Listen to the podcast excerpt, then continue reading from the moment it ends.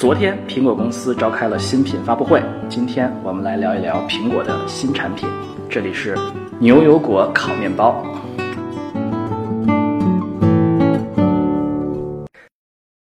大家好，我是 Cat 啊，我是斯图亚特。这期我们的节目专门来讲讲昨天刚刚发布的 iPhone、Apple Arcade Plus、Apple TV Plus 和新一代的 iPad。这个苹果这个发布会叫什么名字？它可神奇了，什么名字都没有，就叫做 Apple Special Event。我觉得是因为苹果做这个已经做成惯例了，也就懒得给它起名字了。大家都知道，Apple 就是要在九月份发布一版新的 iPhone。嗯，对，苹果现在基本上是一个 iPhone 公司啊。从它的这个财务情况来看，基本上超过一半的销售额是来自于 iPhone 的啊。所以我相信它应该会把 iPhone 的这个发布放在最后吧，就在它发布会里面。对的，对的。Apple 现在一般都喜欢把大最最最大牌的产品放在发布会的最最后，尽管现在已经不会像以前一样做 One More Thing 的这个特殊的处理。还记得第一年 iPhone 发布的时候，还特意把 iPhone 放在最后，好像整个发布会都做完了，Steve Jobs 才说哦，还有 One More Thing，然后再搬出来说，现在大家都预期到 iPhone 要发布了，只是就你站在台上，大家等着你说。那我们今天是不是也像发布会一样把 iPhone 放到最后说？好好，我们先聊聊别的，然后最后再来评论一下 iPhone 11。嗯，那我们先从什么产品开始说？我们先讨论一下他们刚定价和发布的两个服务性平台 Apple Arcade Plus 和 Apple TV Plus 吧。嗯，两个都是各自五块钱一个月，而且还可以用 Family Share 来全家六个人一起共享。其实价格来说挺便宜的。嗯，五块钱一个月，这个如果对照别的产品是一个什么价格？Apple Arcade Plus 可能没办法对照，因为现在我不知道有哪些跟它同类的竞争品。传闻 Google 也要做类似的东西，但这只是个传闻，没有人知道真相。至于 TV Plus，那明显比 HBO Now、比 Netflix、比 Hulu Plus、比传闻而不是传闻了，已经即将要发布的 Disney Plus 都要便宜。那些都是十多块钱一个月呢，Apple TV Plus 只要五块钱一个月。不过呢，Apple TV Plus 可能一上来不会有那么多的内容。呃，我也记得是好像 Sling TV 是呃二十块钱一个月。啊，如果是真的是五块钱能看很多台的话，那确实很多。嗯，不知道他能看到什么台。对，不过很遗憾的是，好像是在中国并没有发布，是吧？应该是的，好像这次发布的很多东西，发服务类的都是美国，maybe 包含加拿大，不太确定，因为 Apple News Plus 发布的时候已经包含了美国和加拿大。嗯，那我们首先来说一说 Arcade，这是一个新的一个。类型的产品是吧？我感觉是的，我没有听过任何的竞品。它是一个叫游戏的订阅平台。是的。那所以现在大家游戏都是怎么玩呢？现在大家玩嘛，要看看是什么类型的游戏。有些游戏是制作非常非常棒，然后呢，主要是一次零售的价格，啊，你买一次就可以一直玩下去了。另外还有一些游戏，更多的是通过游戏内购来收费。也就是说，你可以免费的开始玩，但这种游戏的设计上可能就会比较的 grinding，grinding 就是说你要投时间进去玩，慢慢玩起来啦，然后你才能够升级，才能够有更多的玩法，更厉害的角色。但你也可以给钱变成人民币玩家，那你就可以节省很多时间了，一次就越级上去了。啊，Apple 这次发布的。这个独家的游戏平台说，这些游戏不仅仅不需要购买，也不会有游游戏的内购，使得你玩的时候就直接能够获得游戏内的各种好处。呃，如果是这个价格的话，那就是一个一年相当于六十美元。对于一个游戏的资深玩家的话，这个价格其实还是绝对低于他们平时在在游戏上花费的钱。啊，当然，这个价格是大家都怀疑它是一个相当于吸引新用户的一个价格，可能最终价格可能会嗯比这个要高，嗯，这个不好说。它主要这个产品呃，应该主要是是手机游戏呃为主吗？还是它有更多的平台？据我了解，这个会覆盖 iPhone、iPad，甚至是 Apple TV，因为现在你。制作一个 iOS 的 App，同时也就能够兼容这三个平台。我不知道将来会不会也是包括了 Mac 上面的游戏，因为现在应用上已经开始出现一些 iOS 跨越到 Mac 的这样的做法了。那么游戏有可能将来也会这样子，只是说一个手机和平板上的游戏扩展到 Mac 上面好不好玩，是否还保持着原来的吸引力，那比较难说。嗯猜想它可能还是真真正从手机和平板上开始，啊，这也是很可以理解的，因为现在手游还是呃增长最快的一个游戏平台啊，也可能可能确实苹果应该抓住这个平台啊，从在这个平台上在呃做东西。啊，从另外一方方面来讲，说起苹果游戏平台，那 Apple TV 有没有向传统的游戏机挑战的意思？比如说微软的 Xbox 啊，或者是 PS 啊？之前曾经好像有人说过，这些机顶盒啊有这方要要放这方方向发展，比如说像 Kindle Fire 啊这些机顶盒，苹果有没有这方面的想法？我看现在 Apple TV 上有的游戏，大多数还是非常类似于手机上的游戏的，只是大屏幕操纵不一样，允许你要么使用 Apple TV 的遥控器来玩，要么搭配一个真正的游戏手柄来玩。但从画面、从性能来说，还是绝对比不上 Xbox 或者 PlayStation 的。所以更多的是休闲类的游戏，专业的游戏玩家还是会选择 Xbox 和 PlayStation，而且。Xbox 和 PlayStation 或多或少都会有一些也是自己平台独占的游戏，那不可能在 Apple 的平台上玩到。Apple 有没有展示有什么样的游戏可以给大家玩？Apple 说，在这个 Arcade Plus 发布的开始，会有一百款 Apple 平台独占的游戏。对的，然后在台上展示了三款，第一款看起来像是小时候玩的青蛙过壳游戏，还挺触发这个回忆的。只是非常非常的 colorful，而且场景也很有趣，就是真的是一个小青蛙在一个很大很大的房子里面跳啊跳。然后第二款看起来是一个横版动作游戏，不过呢看不很懂到底好玩的地方在哪里。第三款呢很特别，是个音乐游戏，整个游戏过程好像一个 music TV 一样。不过呢看视频看台上的人操作，不太知道到底这个游戏有多难，有多少是。玩家自己的动作有多少是过场动画？这些游戏都是苹果自己做的吗？还是有呃别的厂家替他们这个平台做的游戏？都是游戏开发公司做的，只是说他们找了一些合作伙伴在台上演示。所以他们会开放这个平台吗？还是他们还是就是主动去跟游游戏公司谈游戏？还是他们可以有更多开放的机会？好问题，这个我觉得现在大家也不是很清楚。我觉得现阶段可能。苹果还是一家一家的合作伙伴谈下来，将来不知道会不会有一天可以开放，说你作为一个游戏开发者，你主动要求把你的游戏加入到 RK Plus 里面，然后就可以免费，然后从中分成。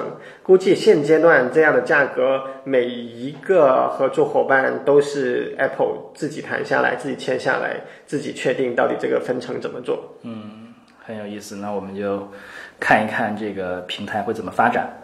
啊，下面我们来谈一谈叫 Apple TV，是叫 Apple TV 加是吧？这个产品。对的，嗯，这个这应该是一个就是电视的订阅平台。是的，呃，这个可能确实是一个趋势，因为可能很多人已经家里已经不买有线电视了。你们家买有线电视吗？没有呢，啊，我们家也没有有线电视。呃，基本上基本上我们现在已经不太看电视了啊。但是有的时候还是会想看一些像体育节目啊，一些好的这些娱乐节目啊，这就是会是是一个比较痛苦的过程。那可能这些直播平台会对于这个市场是个补充，嗯，就是新一代的人可能根本不看呃不订阅有线电视，但是偶尔会呃看一些直播的节目，呃，很有意思，有呃。有一次，我们组的人吃午饭，呃，讨论起这件事情。我们全部做吃午饭的人大概有十个人，没有一个人家里有有线电视，所以这可能确实是一个趋势。对，Comcast 现在还不停的推说啊，你们要不要加上这个有线电视啊？我都是 No，我有个互联网就很好了，我只要上网，上网了，我要看什么都可以看。嗯，我也是来美国好多年之后才去。很好奇的买了一个那无线电视的接收器，嗯，然后现在接到机电视机上，偶尔可以把它弄出来，接收器放到阳台附近，收一收户外的信号，看看现在无线广播的电视台都有什么看，嗯，还高清呢。不过大多数时候我都不看。其实很多，其实美国的无线电视还挺不错的啊。我我我们家之前也是有一个呃无线天线，经常看很多重要的直播是其实是保证要在无线台直播的，比如说啊。NBA 的决赛啊，比如说一些甚至包括欧冠的决赛啊，一些超级碗就不用说了，这些重要的体育比赛的决赛都会保证在无线台直播。嗯，还有一些重要的这娱乐节目也也是无线台直播的，比如说 The Voice 啊，就是美国版的这个中国好声音了，美国好声音吧，这些都是在无线台直播的。所以他们的无线无线接收再加上这些呃偶尔付费的节目，其实可以呃可以涵盖到一个很大的范围。原来是这样子，看看这个价格五块钱，应该应该说也是非常的便宜。对对对，我觉得可能大家会担心的是一开始有没有足够的剧，因为它不包含其他的电视呃节目来源，它主要就是 Apple 自己独家的剧。那么现在虽然放出来几个剧的 trailers，但是到时候这些剧好不好看，会多快的更新，会多快的有新的剧上。暂时我觉得都还很难说。嗯，所哦，所以它是并不是一个电视，它虽然叫 Apple TV，但是它其实是一个类似于 Netflix 这样的对一个。我觉得可能更像是 HBO，就是 Netflix 还会说他已经买了很多过往老的电影和电视的版权，然后你就算不是看 Netflix 独家的节目，也可以看这些过往的节目。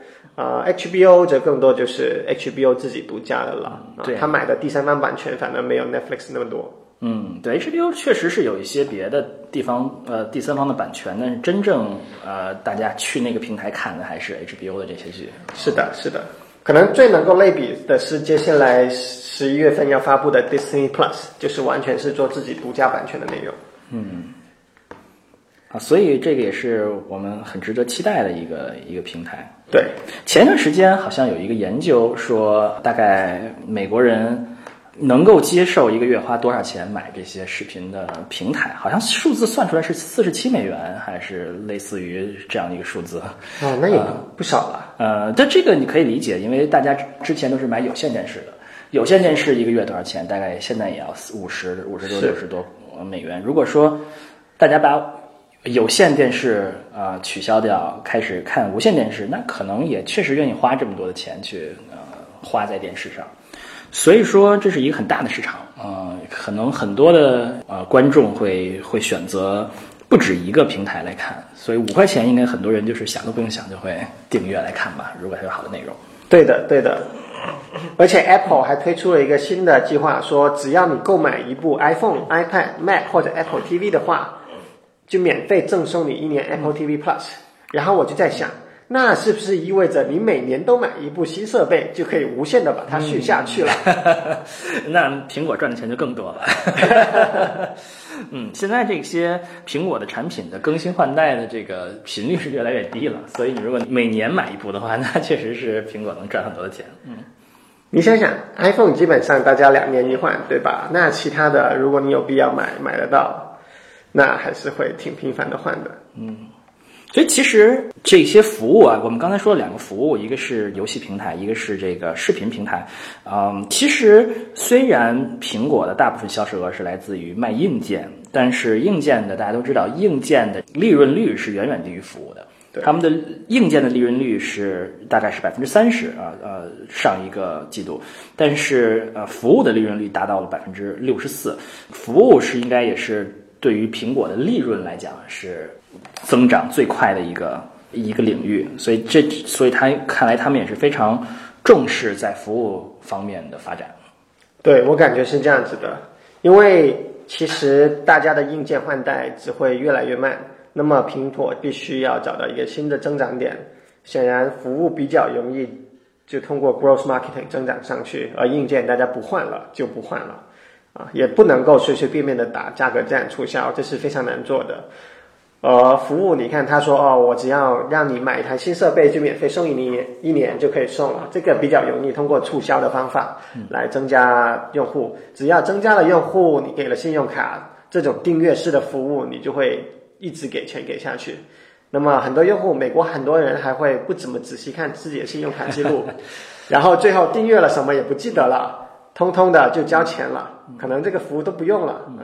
美国还有很多人的思维习惯是说，我用了这个啊，那么是因为我的这个 app 有的，大家就觉得说，那如果我不用了，我把这个 app 删掉了，那么我这个订阅是不是断了？事实上当然就不是的，只是这就导致了很多厂商能够通过订阅悄悄的从用户那里把钱收了，用户都不知道自己还在为这个付费。哈哈，这个是一个不太健康的一个销售模式。是但是我我相信很多人可能确实订阅这个东西还是有它的需要的，嗯。不过这个确实说的很有道理啊。你这个如果你销售硬件的话，受制于很多因素啊，比如说你的供应链呀、你的研发速度啊，呃，还有这些不同国家的这个经济情况啊。但是服务这件事情基本上会是一个很稳固的利润来源，嗯，这确实是。如果说苹果能转型为一个卖服务的公司，那可能它的股价还要更涨得更多。是的，是的，从上个财报来讲，也也可以看到，它已经超过三分之一的利润是来自于服务了。所以，从手机公司变成一个服务公司，可能并不太远了。是的，而且他还非常聪明的把服务绑定在自己的硬件上，这些服务在别人家的硬件上都不能用。只要你上了他的服务平台，接下来你的硬件要换代。还是必须要跟着 Apple 走，你不可能说我买了你的服务，我喜欢你的服务，有一天我觉得华为更好了，我觉得微软更好了，我就把我的平台换过去，你换不了了。嗯，这个很有道理，就是一个捆绑销售的一个模式。嗯，好了，我们把服务聊完了，我们是不是该开始聊聊硬件了？好的，来我们看看昨天发布的硬件，先从 iPad 开始说起，好不好？好。iPad 说这次其实型号叫做第七代的新 iPad。首先说说这个第七代这个名字的问题，我实际上现在大家很难理解了。iPhone 还好，iPhone 有个序号，对吧？iPad 呢没有序号，也没有年号，结果大家就只能叫第几代、第几代，谁也不记得第几代是第几代了。啊，就好像 Kindle 一样嘛，谁还记得 Kindle 几？Kindle 几？对，现在 Kindle Paperwhite 出了多少代，估计大家都数不清楚了。啊，iPad 也是一样的问题。那么现在叫第七代，其实呢，你首先要把 iPad Pro 排除在外，你又要把 iPad Air 排除在外。尽管有几代的 Pro 和 Air 具有相同的外观，啊，相似的大小，所以这一代它的大小和重量几乎和这个呃新一代的 iPad Mini 是一样的。嗯，呃，它和 iPad Mini 的比较。呃，几乎看不出任何差别啊，都是支持同样的这个这个笔，支持同样的这个键盘，呃，大小也差不多。那它为什么会出一个和上一代 iPad 呃 iPad 不是 iPad mini，iPad Air 不好意思啊，iPad Air Air 相当类似的一个新产品呢？我觉得对我来说，纯粹就是 Apple 内部的名称换来换去，每年换一次。上次叫 Air，这次就不叫 Air 啊。但是它比 Apple Air 要便宜很多。现在 Apple Air 呃跟它差不多的硬件，略好一点，可能要卖到呃五百美元。但是它这一代好像是只有三百二十九，是吧？对我感觉它就是相当于把上一代的 Air 技术做成熟了，然后就可以把价格做下来了。搞不好明年又发布新一代的 Air。又比今年的这代不带后缀的 iPad 要更轻、更薄，然后又继续维持原来更高的价格，所以这是其实是一个降低价格的一代产品。我觉得是的，这可能是对于这个啊很多希望用到苹果的平板，但是呃有点捉襟见肘的朋友们是一个好消息。对，嗯。那但除了这个整个策略来来讲，它有没有什么别的？嗯，值得说的地方，我觉得嘛，你看看昨天的发布会，更多的时间其实花在讨论 iPad OS 的新特性上，而不是这新一代的 iPad 有什么独到之处。嗯，啊，所以更多的是说，趁着新的 iPad OS 出来了，就很推一把新版新版的 iPad 来证明给大家看，iPad 也能做一些桌面版电脑才能做的事情。嗯，所以它的方向是说，iPad 功能能够涵盖更多原来只有台式机或者是笔记本能够完成的任务，是吧？我觉得是的。例如，它很强调说，现在应用的分屏做得很好啊，甚至是可以说，例如。Note 笔记软件可以跟多个 App 都存同时存在不同的分屏。你切换到这个 App 的时候，Note 的分屏就在显示这个笔记；你切换到另外一个 App 的时候，Note 还在那里跟它分屏，但是显示的是另外一个笔记。这就比没有 iPad OS 之前的分屏要好很多。在之前，系统只会记住屏幕左侧的应用主应用是什么，而右边的应用则是没有什么状态可以保存的。啊，第二个就是所谓的更像桌面端的 Safari。呃，以前的移动仪浏览器 Safari 功能没有桌面端那么强劲，现在它就强调说，你看我们 iPad OS 的 Safari 跟桌面端一样了，你就可以在纯浏览器里面打开 Google Google Docs，而且可以进行编辑，你不再需要下载 Google Docs 的 App。嗯，所以呃，这是很有意思啊，因为最开始的时候，苹果呃做这个平板的时候，它是采取了一个和桌面完全不一样的路线，嗯，但是现在它好像又很又回到这个希望做的和桌面应用更相像的这个路线上，这很有意思。不知道是不是有很多人，嗯，还是有这方面的需求。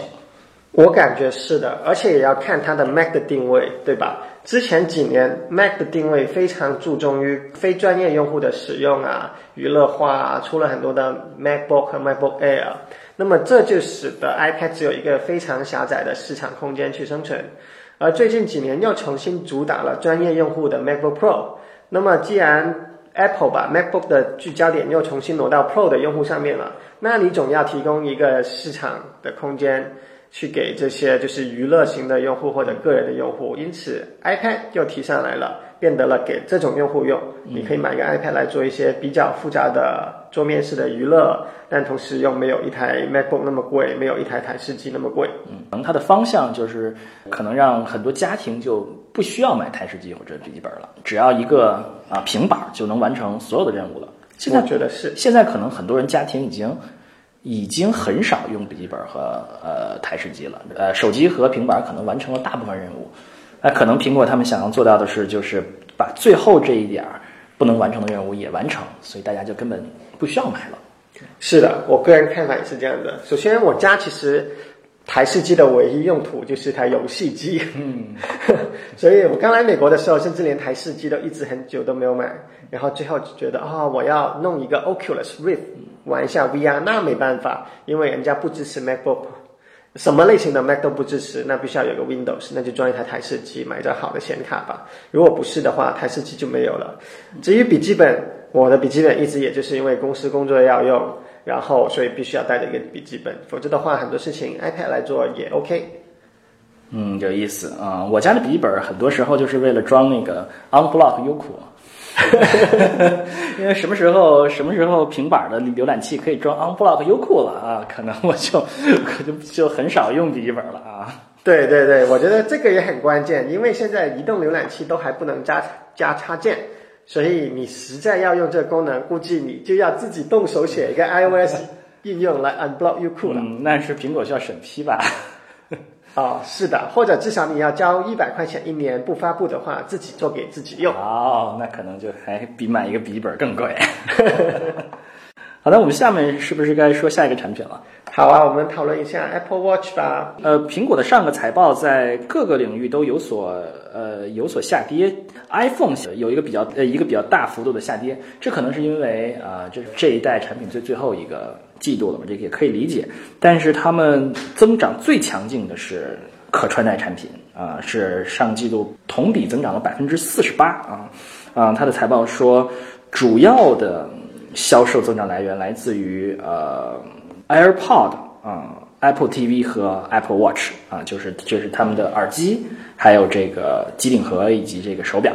所以说，可穿戴设备应该已经成为了苹果。啊，硬件的那的最大的增长来源，并且是份额越来越大。我觉得 AirPod 的增长应该很合理，因为刚刚发布了新一代的 AirPod，而且啊，增加了可以无线充电的 AirPod 的盒子。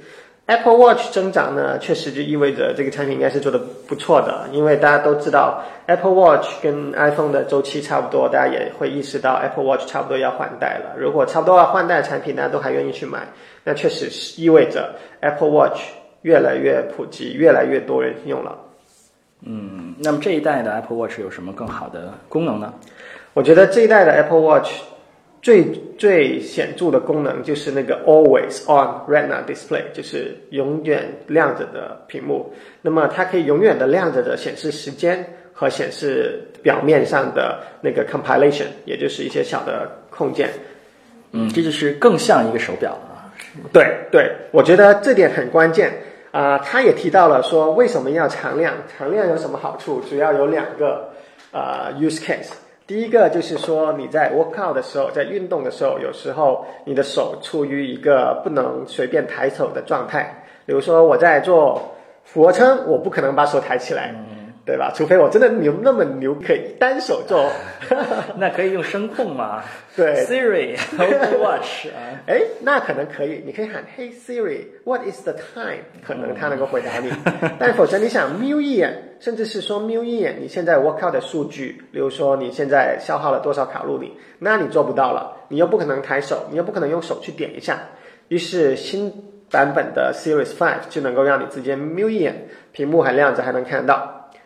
第二个 use case 就是说，在跟别人啊面谈啊、开会的时候，也是可以偷偷的瞄一眼手表看时间，因为大家都知道，在别人面前嘛，看手表是个不是那么礼貌的行为，所以你要刻意的抬个手或者用手点一下屏幕，那这个就太明显了。嗯，这很有道理。嗯嗯，修这个苹果的手表，呃，一般来说大家用来干什么呢？啊，我只能说说我自己的。Use case 吧，我比较多的是用在运动方面，例如说我喜欢去游泳，所以我每次去游泳的时候都会用它来记录啊我游泳的时间啊，以及游泳的各项参数。然后我之前还试用过一个更专业的游泳记录软件，它能够记录我在水里面的划的每一项力度有多大，往前移了。多远的距离，然后二十五米大概要滑多少下才能够转身？那么这些信息如果对于专业训练的人来说都是非常有用的啊，因为游泳的训练往往就是说你要提高每滑一下的距离，然后在保持距离的时候再提高滑动的频次，那么你的总体的速度也就上去了。嗯，那它和智能手环的功能有什么区别吗？在这方面？嗯，在这方面其实功能不会说有本质上的差异，更多的就是说它作为一个 Apple 上的平台，有很多第三方的 App 可以用，而手环很多时候是每某一家厂家独家的。那么这一家厂家提供什么样的功能，你就有什么功能，你就没有那么多第三方的选择了。嗯，健康方面的功能对于苹果的手表应该是很重要的。是的，至少在我看来是的。我也知道有些用户把它更多的看作一个时尚产品来使用。那在健康方面，呃，有没有推出什么新功能呢？这这新功能不是针对第五代的 Apple Watch 的，更多的就是说他们推出了更多的健康方面的研究。然后，首先他们总结了一下之前我忘了是第二代还是第三代 Apple Watch 的时候做过的一个叫做 Apple Heart Study 的这样的研究项目吧。他们说，那个研究项目有四十万人参与了，证明了 Apple Watch 确实可以侦测到一些 AFib 相关的前期征兆，能够帮助大家就是提前检测到可能存在的心脏问题。哇，这个听上去很可怕。对对，然后他们还专门播了一个广告片段，说你看这么多的人发视频来啊感谢苹果，就是因为他们。啊，提前被侦测到了一些心脏存在的问题，或者是摔倒了之后，手表自动拨叫九幺幺，啊，获取帮助。然后啊，非常感谢，就是 Apple 有点像是救了自己一命。嗯，只是心情更像是个广告的。对，这确实就是个广告，但也是就是用户真实的故事。嗯，那它还有什么更新的功能吗？啊，那么在做完这一轮的 Apple。他 study 之后，其实也隔了几年了。我当时也参与了呢。这个活动当时是跟 Stanford 合作的，然后现在他们又跟新的研究机构提出了三个新的研究计划。第一个是听力方面的研究，他们要分析长期环境噪声对听力的影响。他们要利用 Apple Watch 这个无时无刻不在的这个收音机来侦来监听周围的环境噪声。然后至于它怎么样检测对听力的影响，我暂时还不知道。嗯，那这个为什么一定要用手呃手表做呢？用手机不可以吗？我的猜猜想是，手机你可能放在口袋里，放在小包包里，所以它监测听到的环境的噪声是可能经过了降噪的。而手表往往你直接戴在手腕上，那可能听到的环境噪声更接近你实际上受到的分贝的大小。嗯，以后可以用做一些。智能项链啊，什么可能就更对，或者直接用 AirPod。我觉得 AirPod，因为你戴在耳朵上，就更加不可能被衣物覆盖。所以应该是更能够就监测到实际的分贝数，而且还是你耳朵所在的地方接收到的分贝数。嗯，有意思。所以这个可以呃监控我们呃生活的环境到底是呃被噪音污染的有多么严重。对的，对的。他还想研究对听力的影响。我比较好奇的是，他接下来要如何分析你的听力对这个环境噪声产生了多大的影响？他是不是要提供一些功能来测试你的听力好还是不好，或者有没有衰减？嗯哦，这个挺可怕。我们什么时候可以听听自己是不是听力已经衰减了？对，对。然后他们想要做的第二个研究领域是女性健康啊，通过分析生理周期来预测不孕或者其他病症的征兆。然后第三个是心脏及运动方面的研究啊，看看 Apple Watch 上面的数据能否预测总体健康状况的趋势。这看起来是一个方向比较虚无的研究啊，没有很确定的说这个研究成果和所谓的总体健康是要如何定义。所以这些研究项目是所有所有的用户都可以参与的吗？只有美国的用户可以参与。我觉得这方面可能更多的是一些法律和监管的因素吧。但是说，如果自愿参与是都可以参与的。是的，自愿参与的这些用户能得到什么好处吗？我暂时不知道新的三个研究计划会怎么样。如果我记忆没错的话，我当时参加 Apple Heart Study，如果你的心脏的监测一直都没有什么的结果，那么其实你是得不到任何的好处的，你就是持续重现了几个月的心脏监测的数据。那么如果他怀疑你可能有一些病症的征兆的话，可能 Apple 会在这个研究结束的时候通知你。然后可能建议你去跟医生聊聊，做一下检查，就相当于是一个免费的替你检测一下有没有健康的这些呃这些问题的这个可能性。对的，对的。嗯，那这个手表还有什么别的有意思的功能？啊啊，从硬件上来说，第五代的这个 Apple Watch 新引入了数字罗盘的这个硬件，那么为此它。也引入了一个叫做 Campus 的 App 来显示数字楼盘以及其他 GPS 的数据。那么这样你在做一些户外运动的时候，无论是使用官方的 App 还是用第三方的 App，你都可以用它看看你现在的方向啊、海拔高度啊，而不仅仅是原来纯粹的二维的地图。嗯，这个和手机上的罗盘应用会会类似吗？还是会不一样？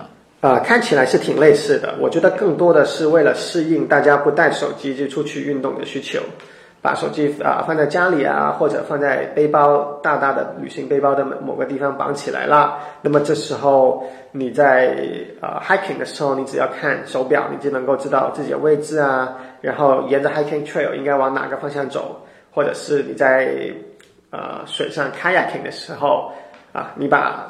手表，呃，你把手机留在岸上了，手表也能够看到方向。嗯，这是一个很有意思的事情，因为 App，呃，苹果的手机是不防水的，呃，有一定的防水能力吧。现在新版的手机，嗯，但是它的手表应该是完全防水的，是吧？对，以前是 iPhone XR 不完全防水，在过去的几代也是，但是 iPhone Ten 开始和就高端版本是防水的。嗯，还有什么更新的功能吗？啊，还有就是新增加的两个机芯的外壳，一个是 titanium 钛合金，另外一个是 ceramic 陶瓷。titanium 呢，就好像你的 Apple Car 一样，是纯粹的钛合金做的，还有两个颜色，一个是比较亮的银色，一个是比较暗的银灰色。ceramic 就是非常非常洁净的白色，然后搭配上一个白色的表盘来说，也是非常漂亮的。此外，就是几条，好像是三条新的爱马仕表带。最搞笑的就是，当主持人讲到爱马仕表带的时候，台下就没有掌声了。看来大家对爱马仕表带不是那么的感兴趣。嗯，这个呃，还没还没有做到之前像 Nano 一样做成五颜六色的产的这个呃颜色吗？哦，没有呢。机芯呢，还是最多就三个颜色。深灰色、浅的银色，然后还有一个是黄金的颜色，然后只有最高端的 ceramic 有一个白色啊。但是它没有彩色，彩色的更多是在表带上面。嗯，看来还没有还没有做到像 Nano 这样已经快不行的产品，看来还是一个蒸蒸日上的产品。说到这个，感觉这更像是 iPhone 11的趋势，因为 iPhone 11就变成了七彩的颜色了。哦，真的吗？对的。嗯，那我们待会儿再再聊一聊这个事儿啊。刚才说到它可以一直亮，那它有没有说呃，在电池上它可以一直亮多长时间？跟原来一样，一天十八个小时的待机啊。我看到这个消息的时候就想，哦，那 Apple 肯定不会在这这一代的 Apple Watch 发布睡眠相关的功能了，因为十八个小时的待机意味着你晚上还是要把它放回去充电的，你就不可能说晚上用它来监测睡眠。嗯，虽然我自己是一直这样子做的，我用的是第三方的睡眠侦测的 App，然后就在手表上用它来监测我的睡眠质量，每天就是早上和晚上各充个半个小时也能够充满。所以说手表是必须要摘下来，我没有用过手表啊，呃，智能手表都是每每天要摘下来一段时间充电的是吧？嗯，不完全是要看是哪种智能手表啊，Apple 的呢，一般新的时候可以两天充一次电。但是电池有点老化了之后，就要每天充一次电。但有些其他家的没有那么智能的，或者是屏幕不是使用 LCD 的，那么可能充电周期会更长，几天啊，甚至一个星期啊。例如最初当当年的第一个大的智能手表 Pebble Watch，对吧？它跟 Kindle 一样，是用电子墨水的屏幕，也就是不刷新不会电。那么为此，它可以一个星期多才充一次电，也是可以的。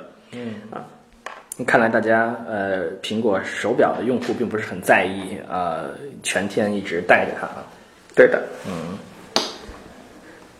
然后说起来，就说一个比较有意思的事情是，刚刚看到啊第五代 Apple Watch 的开篇广告的时候，我还以为这个广告里面作弊了，因为广告播放的是啊一个舞蹈。Apple Watch 的屏幕在这个舞蹈上面留下了 light trail，也就是就是光线的痕迹。然后我就想，Apple Watch 正常来说你点一下就亮一下，怎么可以跳一支舞蹈，它还一直亮着 留下 light trail 呢？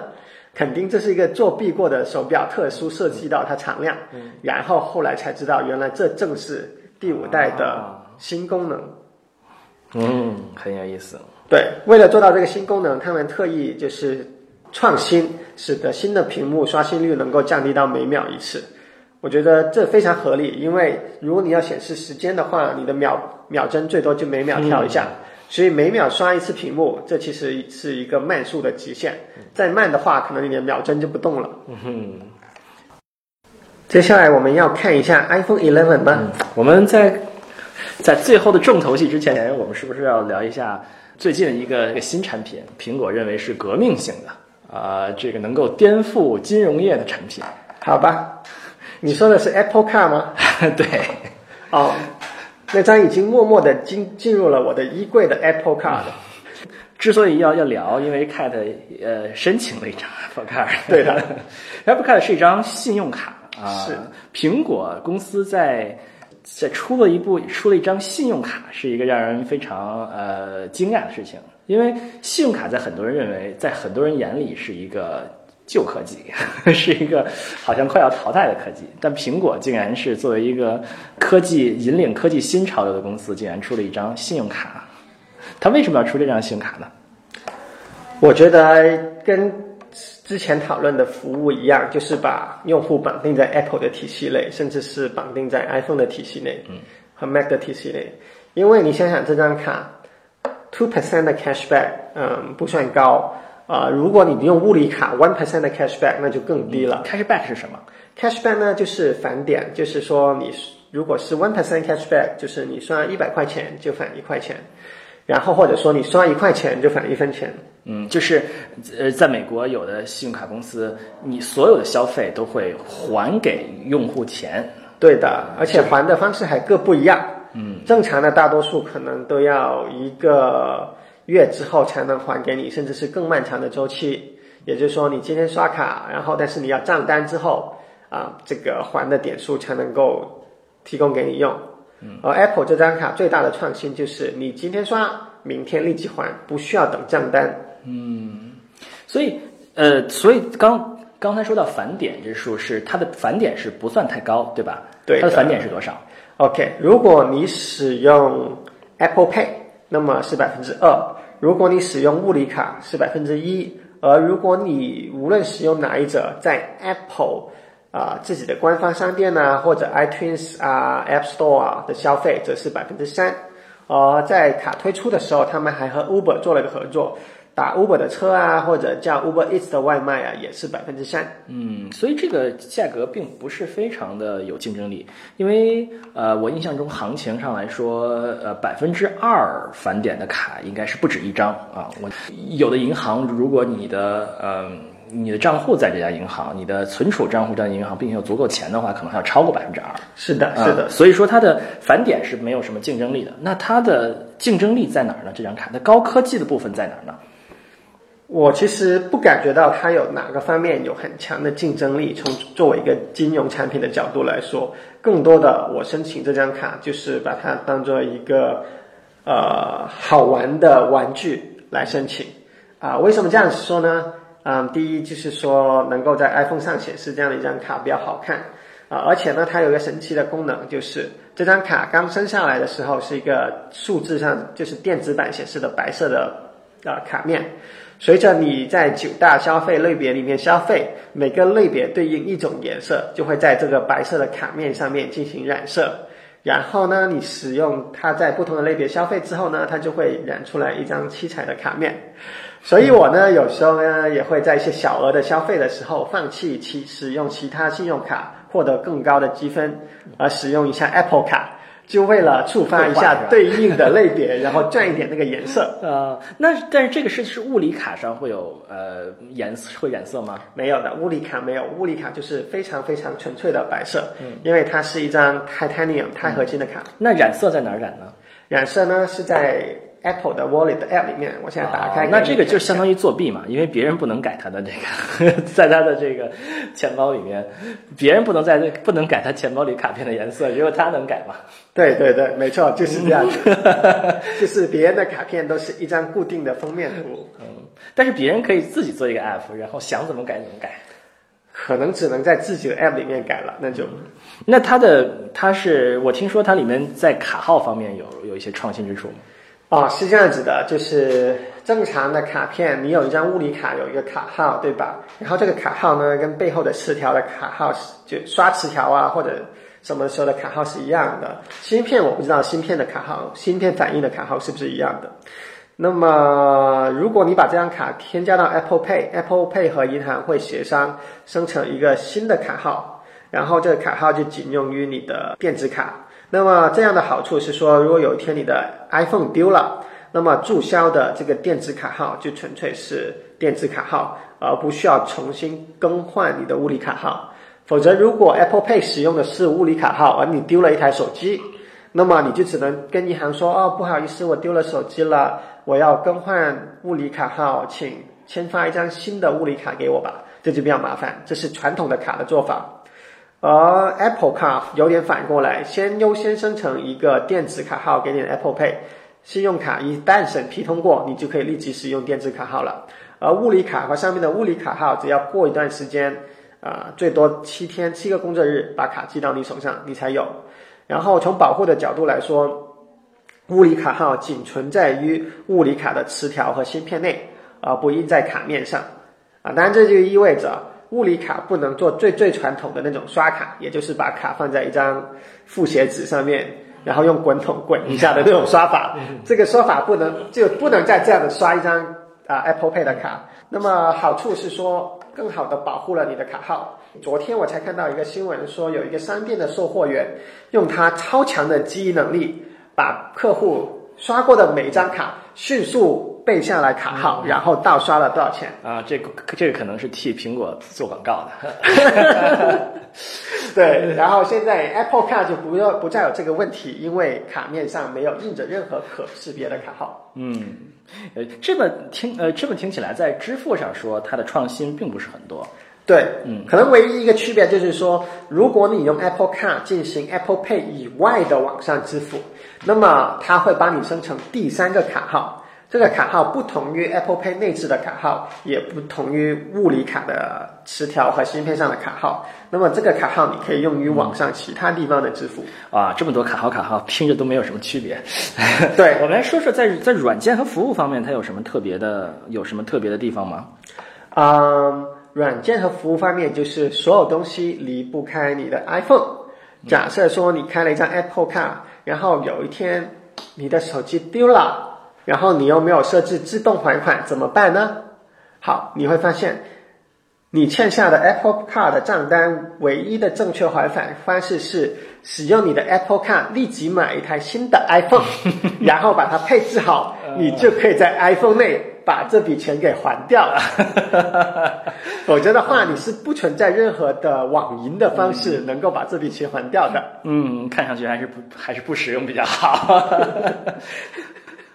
好，那我们是不是到最后的重头戏啊？呃，苹果这个手机公司最终推出了什么新的手机吗？嗯，对，呃，Apple 提推出了新的 iPhone 11和对应的高级版 iPhone 11 Pro。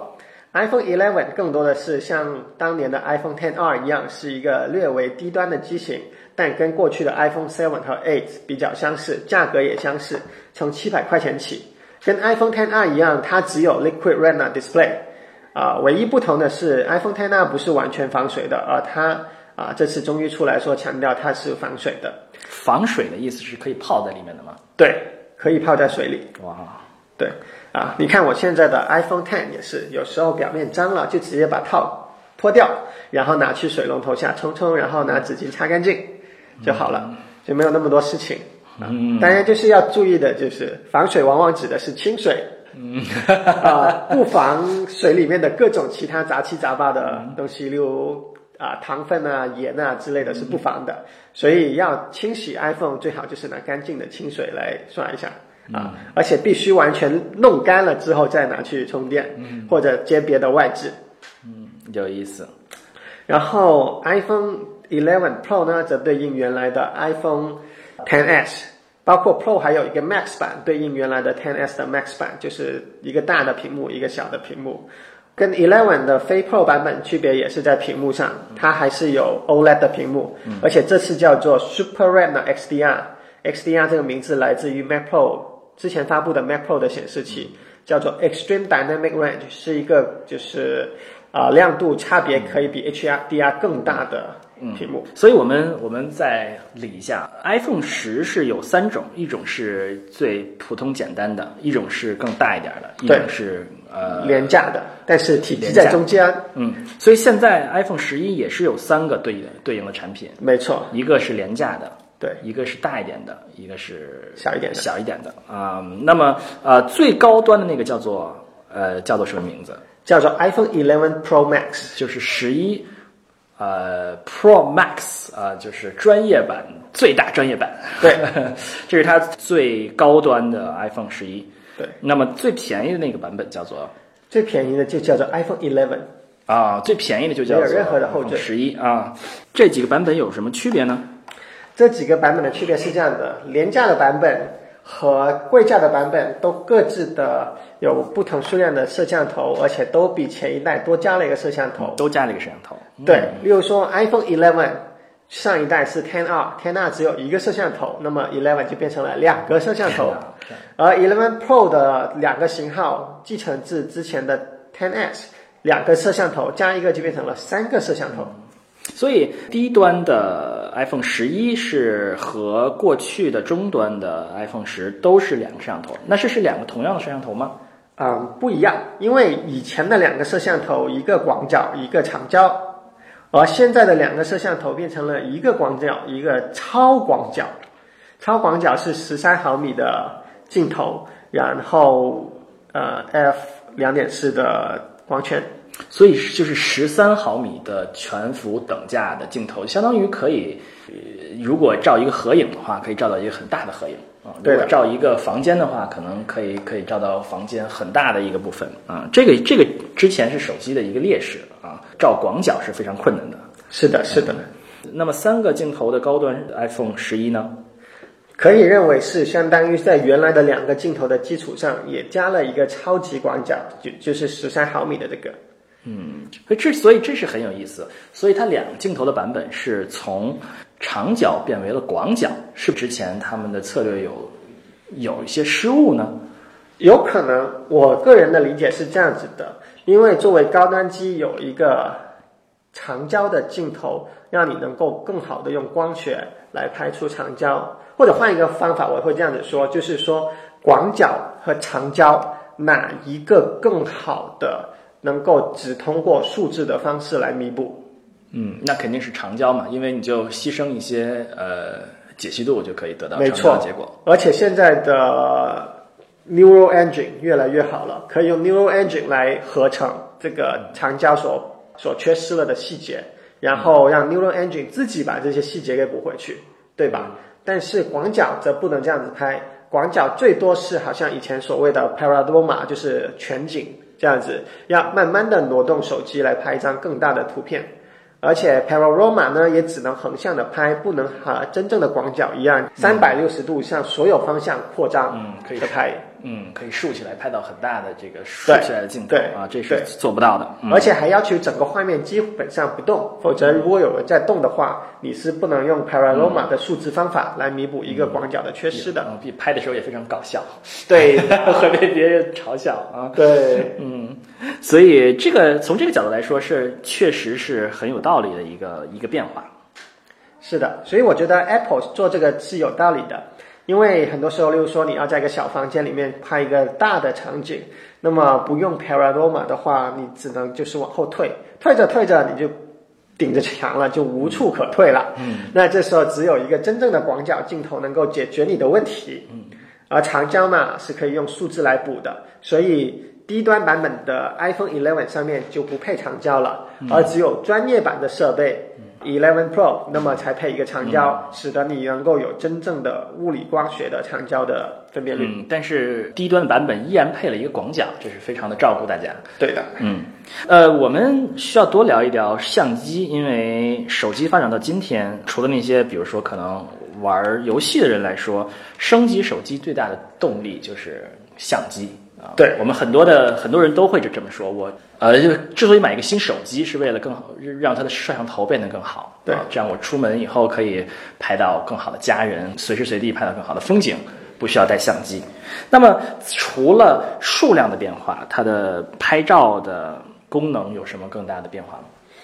嗯，拍照的功能的话，首先就是说，所有的摄像头前置的、后置的，全部都是十二 megapixel，也就是一千二百万像素，啊，然后呢，拍摄的速度也更高了，或前置摄像头也能够按照 4K 啊每秒六十张的速度来拍，使得啊前置摄像头能够拍这个 slow motion，嗯，啊，也就是慢速的呃这个动画，嗯，这个确实是非常重要，因为我记得印象中我使用一些国产手机，他们的画质有的时候还可以，但是拍照速度非常的慢，经常是会出现嗯拍不到想要的东西的情况。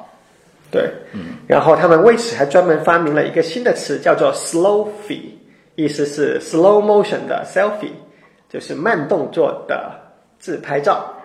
怎么拍呢？其实就跟你正常的 selfie 一样，你可以拍着自己，但是你可以做一些就是例如风吹到头发之类的一些特效，然后把这个特效拍成慢动作。嗯，那拍的时候是我要对着手机拍一段比较长的时间，它自动制作出来吗？对的，你就正常拍就好了。然后，因为它拍到的视频都是每秒六十帧的，所以你设置一下，说这个地方要慢速播放，也就会变成一个慢速的视频。啊，有意思啊！这可以可以做一个类似于它现在的 Live，但是是人像的。对的，嗯嗯，手机的呃摄像功能其实和相机最大的差距是它在呃低光情况下，在光线比较差的情况下的表现是呃有很大的差距啊。因为这个可以理解嘛，因为相机可以有很大的传感器，呃呃可以把传感器做得很好，但手机很难。对。那这方面他们有没有什么改进的地方？嗯，为了跟 Google Pixel 的 Night Sight 直接对抗啊，iPhone 11发布了一个新的模式，叫做 Night Mode，也就是说，它能够在拍的时候啊，感知到这个画面内的多个区域实际上光照的强度怎么样，要用多长的快门时间来拍，然后拍到了不同的快门时间的信息之后，再动态的合成在一起，使得暗的地方能够显示的比较正常的亮度，而亮的时地方又不会过度曝光成为超亮的区域。所以它总的来说是一个软件的改进吗？我觉得有可能也在硬件上做出了一些创新，使得软件能够如此操作这个硬件，但是细节方面我也不是很了解。嗯，不知道他们有没有展示什么样的照片吗？有啊，他们专门在台上展示了一张照片，显示说在这个 Nine Mode 拍摄的效果和关闭 Nine Mode 之后拍摄的效果。关闭 Night Mode 之后拍摄的效果，房间内就是一片漆黑，只有台灯有点的光亮。而启动了 Night Mode 之后呢，不仅仅台灯能够自然的看到，那么房间内的沙发啊、人啊也都能够拍得出来。哇，这个是感觉非常革命性的，不知道真正拿到手机以后能不能达到他们的效果。对对，我觉得很快手机一发布，大家就会拿它和 Google Pixel 3来对比。嗯然后接下来等 Google Pixel 4发布了，估计大家会再对比一次。，Pixel 三的这个夜景模式大概能拍到什么程度？也差不多吧，嗯，也是能够说智能的甄别出你按的地方哪里暗了，然后把它补亮。但是这其中有多少是真实的，有多少是通过模型来演算出来的，我倒说不清楚。最新的相机基本上可以做到人基本上看不见的东西可以拍出来，很清楚啊！不知道手机能不能做到这一点？对我看起来，屏发布会上面的，我看起来是可以的。当然还是那句话，有多少是真拍出来的，有多少是演算出来的，那我可说不准了。嗯，有意思。嗯，那 iPhone 十一还有没有什么嗯更多可讲的地方吗？有啊，有很多很有意思的功能，例如说所谓的 spatial 的 audio，就是立体声，然后是用 Apple 自己的一个虚拟化的系统来虚拟整个声音的场景，哇，立体声很有意思。对，然后能够达到所谓的杜比 Atmos 级别立体声的标准。但是有多少人会拿手手机外放声音吗？呃，对，是的，它假设的是大家拿手机外放来看电影，那么这时候如果你看的电影支持杜杜比 Atmos 啊、立体声格式的话，它就能够按照这种立体声格式给你播放出来。嗯，还有多少人会用手机看电影呢，并且不戴耳机呢？对我也不知道，我更期待这个功能出现在下一代的 App iPad 或者 iPad Pro 上面，因为拿着 iPad 看视频，我觉得是一个更常见的例子。还有什么有意思的功能吗？特别神奇的是，回到我们这个摄像头上面，它竟然能够让三个摄像头一起拍摄。我不知道以前的 iPhone 是不是能够多个摄像头一起拍摄的。现在他们的设计是说，三个 Pro 里面的三个摄像头是工厂校准过的，使得它们能够对焦一起对。也就是说，你用一个摄像头在拍照的时候，另外两个会调整到一样的对焦、一样的曝光、一样的色调。因此，你在调整镜头缩放的时候，它能够无缝的从一个摄像头切到另外一个摄像头去，让你完全不感觉到不同摄像头之间切换带来的差异。这个有点像呃专业摄像的感觉，可以切换画面是吧？没错，没错，没错，就有点像你真的有了一个连续的可变焦镜头。嗯，那有没有做一些应用可以是利用这个功能做一些有意思的事情？比如说，呃，有没有做三维立体的建模呀，或者是呃用 AI 做一些有呃很有意思的事情吗？啊，我们说到 AI，它提出了一个新的功能，叫做 Diffusion，但不是说新机器发布就有的，而是要等将来软件升级的。Diffusion 的话，它能够在光线不够好的情况下。拍九张照片，而且是在你按下快门之前就已经提前拍好几张，然后接着用 Neural Engine，也就是它 CPU 上面的专门做神经网络的这部分的硬件来进行合成，然后合成了之后就能够生成一张就是呃很清晰、细节非常非常充足的照片啊。不过我就觉得说这样的拍出来的照片到底多少还是真实的？多少 是演算生成的，就真的说不清楚了。嗯，就好像拍一个月亮，到底有没有？对的，到底这个月亮，好像之前所谓的拍月亮，月亮上面的阴影到底是演算出来的，还是真的拍到了？不知道了。好了，那我们苹果的发布会还有什么更多有意思的事情吗？我觉得最后还有一点值得提的，就是啊、关于 Apple 在零售业上的更新，他们说现在 Apple Watch 不再像以前一样是 Apple 预设好了哪个机芯带哪个表带，你可以随意的在机芯和表带上搭配，不仅仅可以在网上做随意搭配，就算去到新的 Apple Store 里面也可以。也就是在商店里面已经有各种的机芯和表带啊，你可以随便的换。这就让我觉得 Apple Store 也越来越像一个 fashion 行业的 卖衣服的店一样，各位可以拿不同的衣服进试衣试衣间，对吧？试着搭配不同的衣服，看看哪个效果好，再决定买哪几件。每个表带要多少钱？每个表带要的价格不一样，呃，便宜的那个最入门版的表带，啊、以前的价格一直就是属于机芯的价格的一部分的，所以它零售是要钱的，啊，然后后面的就是金属的表带更贵的，可能就一百多两百，一百多美元对的。然后如果你买爱马仕呢，那么就一千三一条表带。哇，那就是相当于一将近一万人民币买一条表带。啊是的啊是的确确确确实是进入了一个奢侈品消费的这个领域啊。没错，所以也很值得大家一定要去店里看清楚，挑挑哪个搭配才是你喜欢的，然后就买那一个搭配。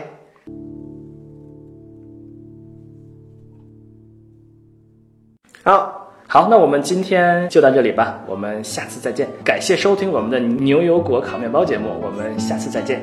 大家喜欢我们的节目的话，记得点订阅按钮，这样保证之后每一期节目你都会自动的收到。好，我们后会有期。拜拜。